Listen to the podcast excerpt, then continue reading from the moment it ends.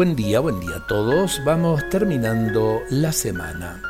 Para vivir en plenitud necesitamos aprender a usar las cosas y amar a las personas y no al revés, es decir, amar las cosas y usar a las personas.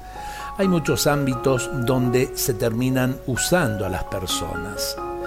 Yo valoro al otro, yo amo al otro porque hay en él o en ella un bien absoluto. Es una persona digna de ser amada por el simple hecho de haber sido creada y llamada por Dios.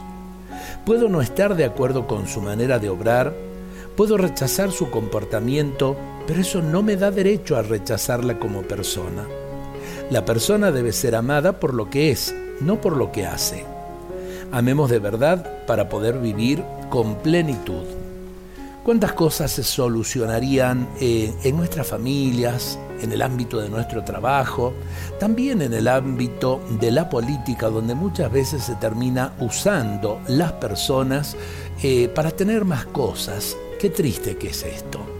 Y creo que vale la pena eh, tomar en cuenta que la vida, el amor, el poder compartir tiene que ver con el servicio cotidiano Ojalá que aprendamos eh, a servir a los demás desde el lugar eh, que a cada uno nos compete, porque es en definitiva así como podemos eh, aprender a vivir en plenitud.